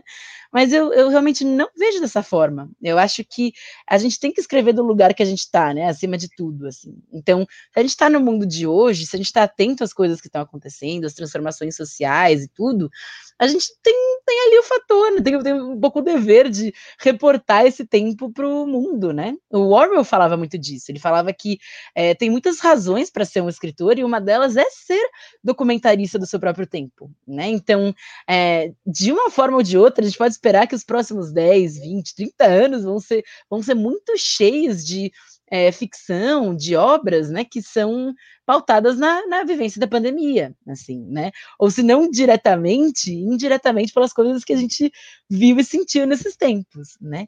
Então, eu acho que é legal estar atento, sim. Acho que é legal entender o mundo da, da complexidade que ele tem agora, sabe? Porque é, eventualmente a gente, é, quando fizerem lá na frente esse trabalho de escavação, vão entender que os temas que a gente falou nesse momento da história é, vão desembocar em diferenças, em transformações no futuro também, sabe? A gente está deixando uma trilhazinha de pão. Acho isso legal. E... Uma trilhazinha de pão. Gostei da imagem. interessante. Interessante. É, eu estava dando uma olhada aqui no, no seu site, é muito legal o seu site, porque ele tem um registro ah, né, de todos os cursos que você já fez e tal. E eu, uhum. e eu vi que você tem falado muito sobre é, a questão da bruxa e do feminismo, né? Você tem entrelaçado muito essas coisas. Explica pra gente o, o que que o, o que que você tem falado sobre isso. Então, né, muitas, muitas piras, a brincadeira. Mas eu acho que é um tema que está tão central em tantos, é, tantas formas de arte, né? A gente tem o conto da Aya aí, né, que é, não, é à toa que uma obra de 1980 é revivida, sabe, nos anos 2010, 2020, é, é, é, do nada, né? A gente tem coisas ali que são representativas do nosso mundo, estão contando para a gente coisas que a gente vive agora, né? É, então, eu acho que é, é, é muito legal, assim, eu, eu, resisti muito, acho que é legal dizer isso, assim, eu resisti muito a começar a falar desses assuntos, porque, ai, eu queria ser uma professora de ficção científica acima de tudo, sabe?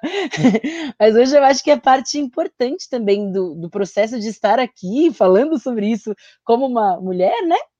É, de dizer que, olha, gente, tem, tem muito legado, tem muitas construções que foram feitas ao longo da história que representam o feminino, mas não necessariamente por mulheres, né? Então, é, tanto que o resgate das mulheres da sua história, né, da sua é, vida, da forma como elas são retratadas, acontece muito, de um jeito muito mais forte da segunda metade do século XX em diante. Então, é algo muito recente para a gente, né? É algo que é, pode merecer essa atenção, assim, né? E claro que é, alguns assuntos estão mais efervescentes que outros, né? Então, tá cheio de série de bruxa, vamos falar sobre bruxas, mas também vamos entender que elas não nasceram ontem, né? Que ninguém pegou a Sabrina e inventou ela do vácuo, né? Isso tem é, toda uma bagagem, uma, uma raiz, né? Que é importante. É a mesma coisa sobre, sobre vilões, né? Eu acho que a gente está num momento da, da, história que o vilão tá, é, é, muito valorizado, assim, alguns deles são quase inquestionáveis, né? Que eles têm, têm é, é, posicionamentos que, que às vezes é até difícil de discordar, assim, né? De tacar fogo em tudo. Por exemplo. Ai, gente, eu acho que um dos melhores vilões que eu fico, meu Deus, que cara bom, assim, é o Killmonger, do Pantera Negra, né? É, Pantera Negra já é, é um filme bacaninha, assim, né? É muito diferente do que a Marvel faz, mas ele também tem camadas ali nele que as pessoas olham e falam, hum, isso é parte de um debate maior do que a, a Disney costuma fazer, Sim. né? Sim. E, e, acho que a mesma coisa acontece com outros é, é, é, vilões, assim, né? Eu acho que a gente tem um, um filme centrado no vilão, que é o Coringa, né?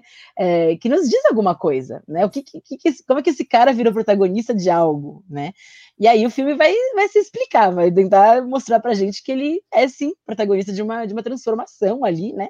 E tanto que Coringa foi, tentou ser, né? Tipo, tentaram barrar o filme do Coringa assim, em vários cinemas, né? Consideraram ele perigoso, com uma mentalidade perigosa, né? Mas é de novo a nossa trilhazinha de pão, de novo é, é, é arte contando para a gente como uma parte do mundo vê esse mundo, né? Então tem alguma coisa aí acontecendo. Eu não sei se você chegou a ver o Falcão e o Soldado Invernal. Tô, tô enrolando, mas eu não. quero. Então, mas a, a vilã do, do, dessa série também tem um quê de Killmonger aí, assim. Ah é, é, super interessante. A Disney realmente tem, tem colocado o pezinho dela em temas sensíveis, digamos assim. É legal. Eu acho que mesmo o WandaVision, né, nos primeiros episódios, a gente acompanhava é, semana a semana, era meio difícil dizer se a Wanda era, era boa ou má, assim, né? Ela estava num, num lugar estranhinho ali, né? É, e com o passar da, enfim, claro, né? Disney, as coisas vão se resolver, mas ela tem uma moralidade um pouco mais cinzenta do que outros personagens, né? Tipo Capitão América, que é o, a epítome da, né, da, da beleza, da, da bondade, né? tem, tem mais espectros de, de personagens protagonistas possíveis, né? E acho isso muito legal também. Mas é, isso é uma reação, isso é uma, uma, um requisito fundamental do nosso tempo, né? De um entendimento de que os seres ideais eles só habitam a ideia das pessoas, porque eles não existem. Não há seres ideais. Né? É, é, né? Então, assim, aí há uma humanização, há uma, uma nesse sentido, é a antropomorfização que você está, né? Em relação aos alienígenas, nem sempre é uma boa ideia, pode limitar uma visão de mundo. Mas dentro de um, de um arcabouço do que é humano, ah, se é humano tem erro, se é humano tem falha, né? O humano perfeito é uma contradição em si, não existe isso. Né? Exato, errar é humano. É. Sim, total. É. É, eu, tenho uma, eu tenho uma pergunta aqui que é outro momento polêmico, é uma pergunta que eu sempre quis fazer para alguém, e eu acho que você é a pessoa certa para isso. Você foi escolhida para esta pergunta. Foi escolhida a dedo. É, por exemplo, né, eu também escrevo de vez em quando e tal, uhum. e eu, eu tenho uma dúvida muito, muito sincera é, assim, de como retratar personagens que não me refletem. Né? Então, assim, personagens que não são homens brancos, mulheres, negros, orientais, enfim, seja lá quem for, né? Porque eu, eu, vejo que existem duas, duas vertentes aí hoje em dia que é assim, tá, eu vou colocar uma mulher na história e essa mulher precisa falar coisa, precisa trazer conflitos, né? Uh, típicos do, do, que as mulheres sofrem, então eu preciso abordar esses temas. Eu acho que esse é um jeito. Tem, agora tem um outro tipo de obra que assim coloca a mulher ali uh, como se ela simplesmente fizesse parte daquele mundo e não tem nenhum problema dela estar tá ali, né? Um exemplo disso é o Tenet. Não sei se você viu o Tenet, que até ganhou o Oscar ontem. Ah, não assisti ainda, quero, quero assistir. É, então, uma coisa curiosa do Tenet é que assim, o protagonista é um cara negro e em nenhum momento tem uma discussão do porquê que ele tá lá, se ele sofreu racismo por tal. Não, ele simplesmente tá lá, como qualquer outra pessoa. É... Não, mas, qual, é mas ele, ele tá lá como qualquer outra pessoa, porque no, no, no, no, na vida militar do país que ele representa, os negros estão lá como qualquer pessoa há, há centenas de anos. É, mas mais ou menos. justificar, né? É, assim, mais ou menos, né? Então, por exemplo, tem, tem cenas ali onde o protagonista do Tenet uh, ele frequenta reuniões, lugares de altíssimo escalão, né? Que ele vai falar com pessoas super poderosas e tal. E em nenhum momento o filme traz uma discussão de ah, ele sofreu racismo, ele superou uma condição para estar tá lá. Não. Tipo, ele simplesmente está lá. Minha questão é: qual é o, qual a melhor forma de retratar personagens que eu não tenho uh, lugar de fala? Né? Eu tenho que falar dessas coisas complicadas ou simplesmente coloco lá e, e fica meio utópico e essa é a graça? Não sei se você entendeu onde eu quero chegar. Acho mas é uma sim, pergunta que, difícil. É. Acho que sim, é, é difícil mesmo, mas é, eu acho que tem, tem, todos os caminhos podem levar a coisas lindas, sabe? aquelas genéricas, né? Que dá resposta covarde, né? Mas, mas, eu acho que se, se rola uma intimidade com o assunto, você fala, não, isso é parte central da história, isso vai justificar minha narrativa, isso é um pilar da minha narrativa, eu vou atrás de quem vai me ajudar com isso, né? Então, tem leitores sensíveis, tem um monte de perspectivas que dá para ler, tem é, uma série, tem uma, uma, autora maravilhosa que eu amo, que chama Charlie Jane Anders, que, que, ela infelizmente só escreve em inglês, e alguns tweets em português, porque ela é uma fofura, mas ela, ela tá fazendo uma série de é, posts assim num, num, site chamado tor.com e ela esses, esses posts são tipo é, pedaços do livro dela que ela vai escrever sobre escrita sensível assim é sobre como falar fora do seu lugar de, de, né, de, de origem da, da, sua perspectiva né? Então ela, ela traz exemplos maravilhosos sobre como ela queria escrever sobre essa vivência dessa menina asiática sem ela nunca ter tido uma vivência asiática sabe? É, ela queria muito, tornar muito sobre isso assim né? Uma história que, que sobre uma, uma opressão que ela não conhecia muito bem. né? Mas eu acho que um caminho mais seguro talvez seja mesmo esse de é, olhar para o personagem e falar, bom, ele está aqui, ela está aqui, e esse lugar é, é, é, bom, sabe? Vai dar tudo certo aqui, sabe? Tipo, é, os preconceitos não são uma questão, né? Tanto que, por exemplo, é, eu tenho duas histórias bonitinhas sobre isso, mas é, um deles é o Soul, né? O Soul da Pixar, né? que também ganhou uhum. Oscar ontem, né? É, ele é um filme que não é sobre racismo. É um filme que é a história desse personagem, esse protagonista negro, o primeiro protagonista negro da Pixar, inclusive, né? Que é muito apaixonado por uma única coisa e ele, enfim, descobre que tem, tem mais ali no mundo, basicamente, né? É, ele, ele morre ali no momento de. Esse, esse, eu juro que são os primeiros três minutos. Olha o spoiler, olha o spoiler. É, são três é, minutos, não, são três minutos. Então é toda a jornada dele, né? Sobre como, como ele se encontrar com ele mesmo, enfim, né? É uma obra que é linda, assim, é, é um tema ótimo, é sensacional, né? Só que qual costuma ser o, o hábito da Pixar que deixa as pessoas chateadas ou irritadas, né?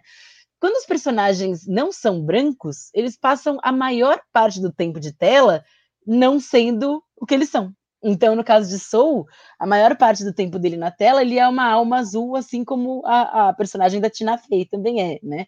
Então, pra, a, a, o racismo não está na, na história, não está né, no, no, enredo, nem nada do tipo, mas parece estar um pouquinho no subtexto, né? Na ideia de que esse personagem, sendo um, um homem negro, ele não não aparece tantas vezes assim como um homem negro fazendo coisas, né? Ao contrário de outros personagens que, enfim, tem todo o tempo de tela sendo quem eles são, né? Então, essa é uma, um artifício que às vezes pode dar errado, sabe? Tipo, putz, eu quero escrever a história desse cara que tem essa vivência, é ótimo, ele não sofre preconceitos, mas tem algo ali que está faltando, né? Uma pecinha que, que é, fez ter pé atrás com aquela história, né? Daquele protagonista ser bancado a maior parte do tempo né? É, em compensação, a história bonitinha que, que eu tenho é tem uma, um post que viralizou aí uns tempos atrás dessa menininha que o pai estava lendo Hobbit para ela. Talvez vocês tenham cruzado com isso. Eu acho que até se bobear no, no post do Bruno, assim. É, não, então ele, a, a, o pai estava lendo Hobbit para ela toda noite, assim. E aí um dia ele falou: Ah, e aí Bilbo e seus amigos, é, todos eles foram. Aí ela olhou assim: Ué, mas o Bilbo não é menina? Sempre pensei que ele fosse menina. E aí ele, não é, o Bilbo é menina, não faz diferença nenhuma. E aí ele continuou contando a história como se o Bilbo fosse menina, porque não fez diferença para como o personagem era. Ele continuava sendo corajoso, continuava sendo esperto e isso não, não fez diferença para ela, né? É, para a menininha. Então, eu acho que tem vários caminhos ali que são de, de, de, acerto, né? Eu acho que acho que o maior problema, na verdade, é associar alguns arquétipos do masculino só ao masculino, né? E alguns arquétipos do feminino só ao feminino, né? Eu acho que o nosso mundo permite mais elasticidade em algumas coisas. E é sempre legal, claro, né, olhar para quem, quem faz isso, para quem tem propriedade de falar sobre esses assuntos, dá um, uma checada dupla, né? Gente, estou fazendo alguma coisa horrível aqui? Me ajude, sabe? Porque eu acho que acaba sendo um recurso que os nossos tempos têm, é, que pode ser valioso mesmo para contar uma história. Então, essa foi a minha TED Talk, gente. Muito obrigada, viu? Foi, foi. Olha, antes de qualquer coisa, com tudo isso que você falou sobre o show, que é uma animação que eu gostei muito, gostei bastante do show. Adorei. É, eu, eu vou deixar aqui uma recomendação para todo mundo que gostou muito, como eu, que gostou muito de Soul. É, não é exatamente a mesma história, é evidente, mas é, existe um filme dos anos 90 do Spike Lee chamado Mais e Melhores Blues.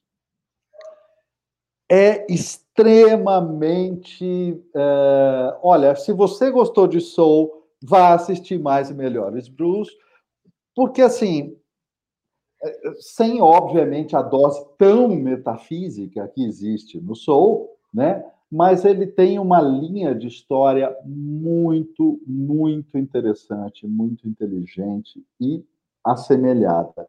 Denzel Washington e Spike Lee, é, Mais e Melhores Blues, é um filmaço, filmaço. Fora a trilha sonora, para quem curte jazz, que é uau. Agora, Cláudia, em cima um pouco do que o Bruno perguntou aqui, e a sua amiga que você estava dizendo, essa autora que queria transpor uma experiência, escrever sobre uma experiência de uma hum, eh, criança asiática. E ela, sendo uma mulher ocidental, ela não faz ideia do que seja ser uma criança asiática, em, em N né, aspectos.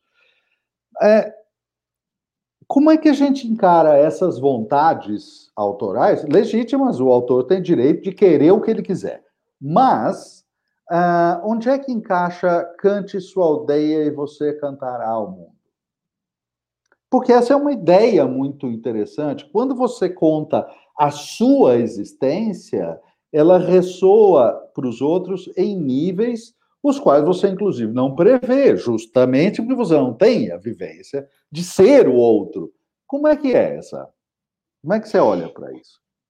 Então, eu acho, eu acho muito válido mesmo. Eu acho que é, realmente, assim, eu acho que, que a gente tem muitas vezes vácuos de vivência um pouco no mundo, sabe? Eu acho que algumas histórias, elas têm o triunfo de serem universais mesmo, né? Já falamos bastante do Shakespeare, não dói falar mais uma vez, mas, é, né? Maravilhoso. É, ele criou a cultura ocidental, só isso. Né? É isso. É isso, é, é, tipo isso, assim, é, só isso, né? É, o cara é o cânone, né? Então, pô, Exato, mas é, eu acho que ele também vem de um lugar. Ele, ele, ele acaba também escrevendo sobre ele, sabe? Em alguns sentidos, assim. No sentido de, por exemplo, ele ser um, a, acima de tudo, um mega historiador e pesquisador. Ele era um cara muito apaixonado por história, que retrata essas histórias do passado como grandes épicos, né? Uhum, grandes uhum. é, tragédias, né? Na maior parte dos casos, assim. Então, ele, ele faz esse triunfo, sabe? De, de é, resgatar aquilo que, que talvez não fosse dele necessariamente, tornar sobre ele sobre o mundo, né? Tem uma autora que faz isso maravilhosamente também, que é a Madeline Miller. Ela pegou um trecho, né? Da Ilíada e transformou, né, no Canção de Aquiles, que é uma obra sobre a relação, né, entre o Patroclo e o Aquiles, que é, é abordada bem de pedacinho, assim, né, nos épicos da, da Grécia, mas que ela transformou em um, nossa, um, um hit, assim, um hit contemporâneo, né, ela, ela ressignificou essa história em muitas camadas, assim, e a Circe também, né, ela pegou, ela escreveu um livro só sobre a figura da Circe, que é muito contemporâneo, acho que muita gente pode se identificar com essa obra, né, mas eu acho que é, é, é é realmente é, é, é um tema, tema é, acho que essa devia ser a pergunta polêmica de verdade, o momento polêmico, porque a gente pode querer ser universal, a gente pode escrever sobre a nossa aldeia, né? A gente pode querer escrever sobre até coisas extremamente autorais, assim, e meio que pode funcionar, sabe? Tem um, tem um livro do Alejandro Zambra, né, escritor chileno, que é, é, é uma das coisas mais legais que eu já li, assim, chama Múltipla Escolha. E aí ele é, emula um teste que parece o Enem, assim, é, só que em forma de romance. Então todo, todo romance dele é escrito como se fosse o Enem. é, você tem que ir assinalar. Pois é, tô, tô vendo. você tem que assinalar a resposta certa que completa a frase, você tem que é, colocar a ordem certa das, das palavras. Ele é super interativo, um livro bem fininho, assim que é muito sobre ele. Ele fez esses testes no Chile quando ele era mais novo, é, ele cresceu no Chile nos anos 70, então é, isso foi é, regra de, de, escrita, né, regra de, de, de exames né, pré, de vestibular é, até os anos 90, assim, então ele viveu isso, mas é uma história universal. É, assim, ele, ele, pegou e explodiu para o mundo, né? Porque no fundo todos nós tivemos aquele momento de provinha para sair da escola, sabe? Ou para entrar na universidade, né? e falando de coisas muito grandes, tipo é, romance, é, vida adulta, é, é, demais, assim, né? Só que tem a, a literatura permite muita experimentação desde que é, é, você faça essa pesquisa, né? Da mesma forma que a Madeline Miller fez muita pesquisa sobre a Odisseia, sobre a Ilíada para escrever sobre, esses, sobre essa relação, né, entre esses dois personagens, a gente pode fazer pesquisa com outras formas de vida, com outras vivências, né? Com outros é, é olhares sobre o mundo, né? Então, eu acho que é, é, é por aí, é difícil, mas é por aí. Uma pergunta tranquila agora, então, só para a gente ficar mais calmo. É, Pergunta refresco. Pergunta refresco, tranquilo. Momento refresco. É, quadrinhos de, de super-heróis são considerados fantasia ou ficção científica? Eles estão, estão dentro dessa, desse grupo ou não? Super, super. É que é, eles têm muitas vezes categorias à parte, assim, né? Então, tem um pesquisador que ele acabou criando um, um nicho assim para fantasia de super-heróis que é o tecnofantasia ou a fantasia que, que tem essa tecnologia que funciona de forma quase mágica, né? Como o, a, a poção ali, sei lá, né? O experimento do Hulk, é, a, a, máquina mesmo do, do Homem de Ferro, né? Que assim é além de toda a tecnologia que a gente pensa hoje e é explicada por meio de aquele tecnobabble, né? Tipo blá blá blá tecnológico assim mas funciona como magia, né? Tem algumas histórias de super-heróis que são bem mágicas mesmo, né? Tipo WandaVision, é, Doutor Estranho, a gente tá falando de bruxões e bruxonas aí, né? Mas, em geral, tem muito dessa, dessa tecnofantasia, né? Desses é, super-heróis que ganham poderes de formas malucas, com experimentos, com uma aranha picando, né? E tudo se explica, né? Mas é, é, é fantasia sim, é boa. Mas, mas o interessante aí é que quando você pega, é, depois do Vingadores, eles, eles são unidos, né? Esses mundos uhum. são unidos. Mas quando você pega o um mundo uh, de Homem de Ferro, por exemplo, é um mundo tecnocrático, é tecnologia, é inovação científica, e, aliás, a, a, a ideia de, de, de armamentos, a indústria bélica armamentícia, armamentista é fortíssima nos enredos originais de HQ do Homem de Ferro. Né? E quando você pega Thor, por exemplo, é mitológico, é outra coisa. Então, né, é... uhum. aí junta tudo no, não. Exato. Né? Como é que você junta todas essas maluquices, né? Como é que você explica o Thor e o é. Hulk no mesmo mundo? Só nesse planeta Terra mesmo poderia juntar essas coisas todas, né? Porque aqui a realidade é muito mais estranha que a ficção. Exatamente. Eu, eu, eu, até lembro que ali quando, no primeiro filme dos Vingadores, que deve ter sido 2012, 13, né? Sei lá, alguma coisa assim eu, le eu, lembro de acompanhar várias discussões justamente sobre isso, né? As pessoas perguntando assim, nossa, mas como é que vai juntar o Homem de Ferro com o Thor, sabe? Eles são, sei lá, são de mundos diferentes, são coisas diferentes. E hoje em dia ninguém nos pergunta isso, né? Simplesmente tá lá, enfim. Tá totalmente o... resolvido, né? É, exatamente. O que me faz pensar um pouco também na, uh, no cinema cinema japonês, não sei se o cinema asiático de uma forma geral, mas eu sei que, a, na verdade, as histórias japonesas, né, de uma forma geral. É, no Japão é, não tem tanta, não tem a mesma necessidade ocidental de explicar tudo, né? Por que, que alguém é assim, por que, que... não, simplesmente é. Você, você que lide com isso, né? Exato. É, é, o que eu mais amo são os filmes do Miyazaki, né? Que eles fazem isso de formas maravilhosas. Olha, tem aí essa menina que anda por em cima de ondas e ninguém explica isso. Ela, ela é uma sereia, ela é um peixe, ela é o que você quiser, sabe? Nesse sentido, é muito parecido com o realismo mágico sul-americano, que é simplesmente Exato. as coisas são. Né? Mas eu tenho, eu tenho uma tese, aí eu não sei, Bruno, se isso vai servir ou se aplicar à questão da cultura japonesa, não faço ideia. Mas no realismo mágico sul-americano, aí sim.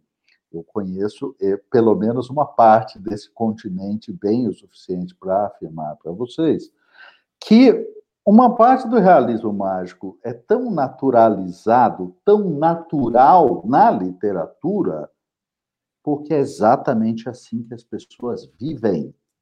Exatamente assim. Exatamente. Agora, no Japão, não sei. Aqui na América do Sul, definitivamente é. Não há nenhuma isso... dúvida. Por isso que tem esse, essa resistência a falar sobre o realismo mágico como esse negócio global, sabe? Porque tem, hum. tem vivências que são só daqui, sabe, gente? E, e por aqui, é, até às vezes delicado falar sobre o Brasil, né? Porque o Brasil é esse, é esse país continental que tem é é lugares muito com... grande, é. É, eu fui para Manaus, gente, é, é, assim, é outro, é outro lugar, sabe? É outra, outra, outra parada, totalmente, assim. E é maravilhoso, é, lindíssimo. Eu entendi, ah, agora entendi de onde vem muita coisa isso, no Brasil, sabe? Isso, exato. É, já entrou na floresta, já foi lá na tribo, você conhece o Acre, meu, você começa a entender certas coisas e você sabe de onde vem, é, porque está lá, porque isso está lá. É por isso que é tão natural para o Garcia Marques dizer que a menina vivia de doce, voava e era anjo. É ok, é isso, mas é isso mesmo. É, Eu tenho uma é, recomendação. Hum. Tem uma recomendação de não ficção, mas que pode ajudar nisso, muito. Hum. Vocês, vocês, vão rir, mas é o documentário do Walter Mercado. Gente, não sei se vocês viram. Ah, sim. sim, nós vimos. Mas é muito real, assim. O começo foi exatamente realismo mágico, sabe? Tipo, ah, ele era criança que fazia milagre ali no bairro e, é. e tá tudo certo, sabe? É incrível, é sensacional. Não, e, e, quantas vezes você, é, se você se interessa, se você voltou o seu olhar para a América Latina, para a América do Sul como um todo, a, a, história da criança milagrosa, meu, assim, centenas, milhares, é inacreditável. O único lugar que se aproxima no volume de crianças milagrosas é a Índia, porque o resto do mundo não conhece isso. É verdade. É, é. Sensacional. Será que não tem crianças milagrosas em outros lugares? Não, eu digo o volume, né, Bruno? Sim, sim. Tava... É. Mas essa Mas, é figura é será que não é comum, assim? Não sei, eu não tenho ideia. É, olha, eu acho que nessa quantidade, na literatura dos lugares, talvez seja, mas no dia a dia, hum, eu acho que não. Acho que não. É, eu nunca ouvi falar de uma criança milagrosa americana, né, por exemplo. Exato. Então, Se ela é uma criança milagrosa, ela é X-Men, entendeu? É. Boa. Mas eu vou te dizer que, que às vezes me dá um pouco de frustração quando você vai para uma obra literária ou cinemática quando você vai para uma, uma obra e, e, e, constrói um personagem no centro da narrativa, porque há no, em Garcia Marques vários fatos fantásticos, por exemplo, mas eles não estão no centro da narrativa, estão em volta. Ok, então tudo bem, acontece e é isso aí. Mas quando você constrói um protagonista em cima e não explica, já me dá vontade de jogar a obra longe. Me irrita muito. Não me dê um protagonista com ah, se vira aí. É isso me irrita muito, de verdade. Entendi. É. Porque, né, o, o, o cast de apoio tá tudo bem, e passagem tá tudo bem, mas para sustentar a história faz uma falta danada. Quer dizer, talvez na cultura japonesa isso não, não faça, mas né, eu sim. Tá? Por isso, por isso que Hollywood tem que é, refazer os filmes né, que vem lá de fora. Por causa de gente como você, Paulo. Claro. Não, cara, assim, é, é isso. Eu, eu, eu entendo isso em várias obras, mas não me venha com um protagonista do nada, assim, que fica pendurado, fica uma coisa estranha. é, é, a, a, a, e, e, é curioso isso, porque isso é muito antagônico à, à cultura tão uh, forte de ancestralidade, que é algo tão real no Japão, né? Isso é. É, é meio oposto, né? Engraçado isso. É, por, por, falar em outras culturas, eu tenho lido algumas, eu tenho lido notícias, né, não livros, infelizmente, sobre é, uma ficção científica que tem vindo muito forte da China. Né? Parece que lá é um país que está bombando de ficção científica. Como é que você vê esse movimento? Porque a gente não conhece nada da China, né? Essa é a verdade. Pois é, então eu tive a chance de entrevistar uma autora chinesa muito, muito legal é, num, num é, Ai, meu Deus, no, no, no, evento chamado Relampeio, que foi online, então tem até no YouTube, se quiserem depois procurar. e foi uma conversa muito centrada nisso, assim. Ela foi vista pelo, acho que não lembro se foi The Guardian, algum, acho que o New York Times, algum veículo grandão. Ah, foi a Wire, desculpa. Como hum. a, a estrela chinesa da literatura, sabe? E aí a gente vai falar com ela, uma menina super e aí, gente, tudo bem? Tá? Porque é, eles estão passando mesmo por, pelo que eles estão chamando de era de ouro da ficção científica chinesa, né? Com uma amplidão assim absurda de temas, de, de autores, de é, coisas que estão sendo transpostas para outras mídias também, né? É, eu acho que alguns autores acabam é, fazendo mais sucesso, né? Como o autor do, do, Problema de Três Corpos, que é um livro que acabou bombando aí pelo mundo, né?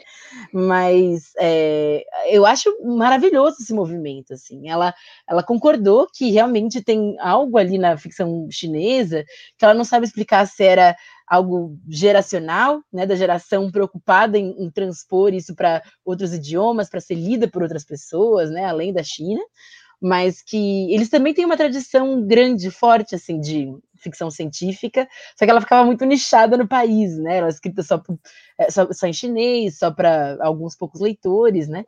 E eles estão querendo expandir isso ainda mais. Então, eu acho muito massa. Eu tô, tô louca para ler mais coisas, né?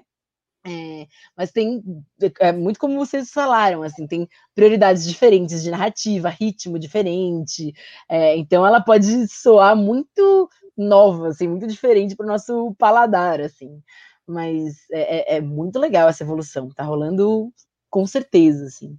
Eu acho, eu acho que tem um aspecto fundamental na ficção científica e na literatura de fantasia na China de hoje.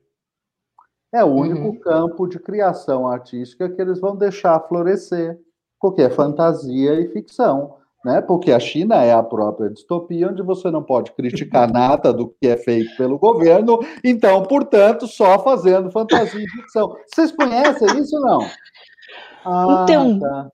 Uma curiosidade, é, né? a Rússia era muito forte de ficção científica também no começo do século. Ah, olha, Só vou jogar então, né? Tchau, é, tchau. Então, né? Veja só, veja só, onde você não tem absolutamente liberdade de dizer nada, então eu vou escrever fantasia, que assim, você pode dizer alguma coisa que tenha relevância. Gente, esse programa vai ser muito cancelado agora, meu Deus. Vou tacar fogo. Olha. É delicado mesmo, é delicado. É? Mesmo. Então. A falta de liberdade é, é uma coisa que eu não negocio, não dá. Então... Mas, mas, tem... mas, mas por, outro, por outro lado, né? É, essas épocas de falta de liberdade geralmente são épocas de, onde os artistas uh, têm muita criatividade, né? É, tem, tem, até um, um certo comentário aqui no Brasil, que não sou especialista em música e tal, mas muita gente diz que o, a gente viveu o nosso topo da musicalidade no meio da ditadura, porque os caras tinham que se virar ali para fazer a poesia uhum. e falar alguma coisa, né? É, pois é. Toda ação provoca uma reação, né? E a reação tem que ser de alguma, de alguma espécie. É. Se ela não pode ser, inclusive, é, prática, ou, ou, legal, ou jurídica, alguma reação vai acontecer. Né? Assim, fazendo, fazendo um paralelo, redação tema livre é muito mais difícil do que quando o professor te dá um tema, né? eu ouvi dizer isso sempre, eu ouvi dizer isso. Imagina, com a minha cabeça maluca, redação de tema livre era um paquinho de diversão. Mas eu ouvi dizer isso sempre. Mas sabe que tem pesquisa que indica também que, em geral, países em momentos de crise, ou até o mundo mesmo em crise, gera mais histórias fantásticas, assim? Uhum. Seja como escape, seja como investimento para na cultura, enfim, como. É, me dê é, qualquer é. coisa que não seja esta realidade aí do lado de fora. É basicamente Exato. isso, né? E, e, a gente deve ter anos vindouros aí de, de alta qualidade, baseado em 2020, 2021. É, ó, olha aí, né? O Cidade é? Invisível, olha só. Então. Nasceu daí. Deve é. ter potencial enorme aí de ter, ter coisas muito boas. Muito bem. Cláudia, foi um prazer ter você aqui como convidada. É, Para quem estiver nos ouvindo ainda, clica no sininho, assina o canal. Se você estiver ouvindo por podcast, manda o podcast para seus amigos. Né? E se você tiver também sugestões de pautas, convidados, etc., Escreva para a gente, é só encontrar a gente nas redes sociais. Pode mandar mensagem por qualquer uma delas, tá? que a gente, ou alguém da equipe, te responde. Cláudia, é, esse é o seu momento jabá. Fala aí dos seus projetos, o que, que você está fazendo. Antes, antes, da Cláudia fechar, eu queria dizer o seguinte: quando o, o Bruno propôs que a gente entrevistasse você, explicou alguns dos detalhes, eu falei assim, mas isso vai ser divertidíssimo. Mas foi muito mais divertido do que eu achava que seria, Cláudia. Oh, que Maravilhoso. legal! Muito obrigada, estou super De feliz, verdade. gente. Ri demais. Foi ótimo. Muitos momentos polêmica. Momento agora é o momento jabá. Agora é o momento jabá. ah, bom, momento jabá, gente. Temos, temos concursos aí, né, vindo. É, inclusive um deles sobre a Margaret Atwood é, né, autora do Conto da Aya. A gente vai falar sobre a obra dela agora no comecinho do, do, de maio, né, a partir do dia 5, se não me engano, no Lab Pub. E é, nas duas últimas semanas de maio, a gente vai falar também sobre vilãs. Né? Então, vai ser um curso direcionado para vilania, para maldade, lá no MIS, né? Tudo virtual, gente, tudo online é, ao vivo, né? É, ali todo, ali na, na, parte da noite, às sete da noite, e todo mundo convidado, gente. Vocês gostam de momentos polêmica? Tem muitos, e muita discussão, e as turmas costumam ser bem animadas, o que é incrível, assim. E acho que é isso de, de Java por agora, gente. Estou muito feliz, muito obrigada pelo convite, foi uma delícia, me diverti horrores. Podem me chamar de novo, estou muito feliz. Sim, foi muito bom, muito divertido mesmo. Obrigado. Como é que as pessoas te encontram? Qual é, qual, qual é seu site, rede social? Ah, é. e, e no curso de vilã, você vai falar da Carol Conká? olha, olha, do jeito que eu conheço meus alunos, a gente vai acabar falando da Carol Conká. Então, podem, podem não, mas a, assumiu isso, né? totalmente quando ela fez uma, uma obra, né? Uma obra de, de, de é, resgate, né? Então, claro que ela assumiu totalmente. Maravilhoso. E, ah, é, é verdade, né, gente? Meu site é claudiafusco.com.br. É, eu coloco lá, costumo colocar lá meus cursos, tudo que está rolando agora. Acho que está um pouquinho desatualizado, mas eu vou atualizar para vocês, tá, gente? é, mas é, é lá tem, tem, tudo assim, né? Minhas redes sociais, eu tô como clau.fusco no Instagram é, e claufusco no Twitter, tudo junto. E me sigam lá que a gente continua batendo esse papo. Muito bom. É, muito obrigado de novo. Valeu para quem estiver assistindo ou escutando. Nos vemos no próximo programa. Até mais, pessoal. Valeu. Tchau, tchau. tchau.